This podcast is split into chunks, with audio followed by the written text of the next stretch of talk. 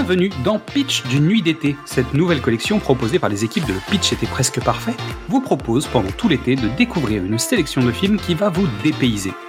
Que ce soit pour rire, pleurer, être perturbé ou voyager, cette sélection ne devrait pas vous laisser indifférent. Vous nous connaissez, pour enrichir cette expérience, on s'est bien entouré. Nous allons tout au long de cette collection donner la parole à des invités. Ils sont Instagrammeurs, podcasteurs, youtubeurs ou simples spectateurs, mais ils ont à cœur de vous donner envie de découvrir un film. Alors que vous soyez sur une île déserte avec un peu de wifi, en trek à la montagne ou tout simplement au bureau, nous allons vous donner une dose d'évasion avec la destination du jour. Fermez les yeux nous allons bientôt décoller. Aujourd'hui, Léa d'Anecdote Movies va nous parler de son voyage dans un nomadland. En tant que cinéphile, je me suis souvent posé la question de comment peut-on reconnaître un chef-d'œuvre? C'est une vaste question parce que je pense qu'il peut y avoir une multitude de réponses. Pour ma part, je sais que par exemple, j'ai pas du tout l'habitude d'aimer les films dits de contemplation, ces films où il se passe pas grand-chose, c'est un peu euh, voilà, de la philo. Voilà, on peut facilement être perdu avec ces films. Et pourtant, je suis ressortie ébahie de ma séance de cinéma après avoir vu Nomadland. Nomadland, c'est juste un film oufissime et je vais vous présenter trois arguments pour vous donner envie de le voir.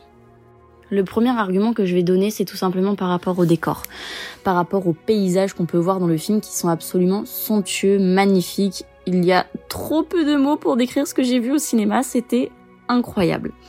On va suivre en fait Fern, Fern qui est veuve depuis peu et qui, après la fermeture de son usine, décide de réunir le peu d'affaires qu'elle a, de prendre un van et direction les routes des États-Unis pour voir du paysage. On va avoir droit à l'Arizona, au Nebraska, au Dakota et même à la Californie. Et c'est tout simplement à couper le souffle. Non seulement c'est contemplatif comme j'ai pu le dire juste avant, mais c'est aussi très poétique. C'est assez calme, mais c'est littéralement majestueux de voir des paysages aussi beaux, car ce sont des paysages qu'on n'a pas spécifiquement l'habitude de voir dans des films américains dits classiques. L'autre argument que je vais sortir, ça va être pour les héros anonymes de ce film. Ce qu'il faut savoir déjà, c'est que Nomadland a quand même été récompensé de 3 Oscars en 2021, ce qui n'est franchement pas rien. Mais ça n'en reste pas moins un périple au cœur de l'Amérique dit caché. Ça va être pour les laisser pour compte, ceux qui n'ont pas eu le droit au rêve américain pour qui la liberté et le système D, c'est les seules choses qui leur restent. Du coup, sur les traces de Fern, le spectateur va littéralement découvrir toute une galerie de personnages aussi étonnants qu'attachants. Je pense particulièrement à Linda May, qui est une retraitée au grand cœur, mais vraiment au grand cœur. Ils ne sont pas glamour, voire pas du tout, mais ils n'ont pas peur ou presque pas. Mais le seul point, et celui sur lequel je veux que vous focalisiez sur ce film, c'est qu'ils sont tous vrais et parlent juste. C'est poignant, tous les discours sont absolument incroyables dans le sens où on ne peut que s'attacher à ces personnages. Et pour moi, la troisième et dernière raison d'aller voir ce film, c'est évidemment la raison principale d'embarquer pour ce voyage au bout de la route, c'est l'actrice principale, l'impeccable et génialissime Frances McDormand. De tous les plans, criante de vérité, totalement immergée dans son rôle, la comédienne est littéralement bouleversante de naturel. Je n'ai pas trouvé mieux pour la décrire. Ça lui vaudra l'Oscar de la meilleure actrice à la clé, alors si avec cet argument vous n'avez toujours pas envie de voir le film, je ne comprends pas. N'hésitez pas à faire partie de son voyage. Je ne l'ai pas reconnu au début dans son rôle tellement je l'ai trouvé génialissime. Ensuite, je vais rajouter ma petite spécialité, c'est-à-dire les anecdotes de film, et je vais vous en livrer 4. Premièrement, le film est tiré du livre éponyme de la journaliste Jessica Bruder qui est paru en 2017. Deuxièmement, la musique est faite par Ludovico Einaudi qui est tout simplement mon pianiste préféré. Il a notamment travaillé sur Intouchable ou encore le dernier The Father.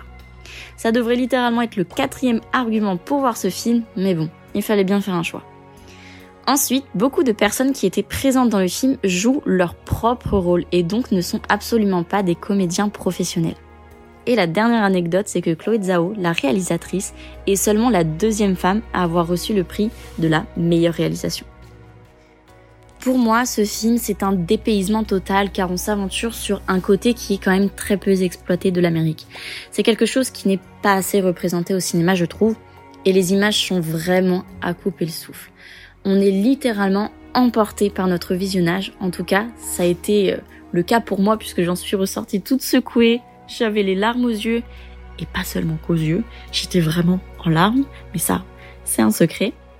Bref, quoi qu'il en soit, on peut être touché que ce soit par les images du film, donc visuellement parlant, c'est une claque, ou alors par l'histoire qui est tout simplement extrêmement touchante. Nos amitiés à Léa pour son entrain au sein de notre collection. Vous pouvez la retrouver sur Anecdote Movies sur Instagram. Toutes les informations sont dans la description de cet épisode. Merci à toutes et tous pour votre écoute. Avant de penser à la rentrée, vous pouvez découvrir ou redécouvrir tous nos formats. Du cinéma au top, précédemment sur vos écrans, Qu'est-ce que c'est Bond, les films de l'avant ou les films de l'amant. Vous pouvez nous retrouver sur Facebook, Twitter, Instagram ou TikTok et venir discuter avec nous.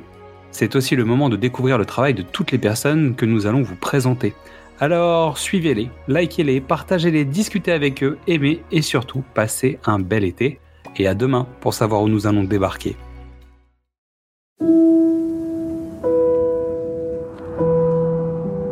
Mère dit que vous êtes sans abri, c'est vrai? Non, je suis pas sans abri, disons plutôt sans maison. T'en fais pas, tout va bien. Mon mari a travaillé à USG, la mine de gypse à Empire, et j'ai enseigné à l'école comme institutrice. Les temps sont durs actuellement. Je vous invite à envisager une retraite anticipée. Je dois travailler. J'aime travailler.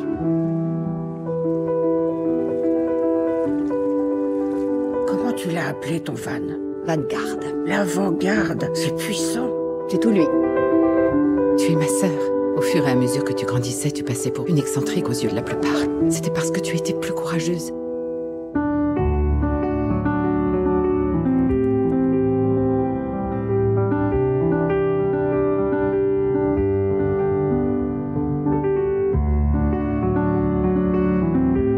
J'ai rencontré des centaines de gens dans ce mode de vie. Je dis pas adieu quand ils repartent. Je leur dis toujours, on se recroisera sur la route. Et on se retrouve. Les au revoir ne sont pas des adieux.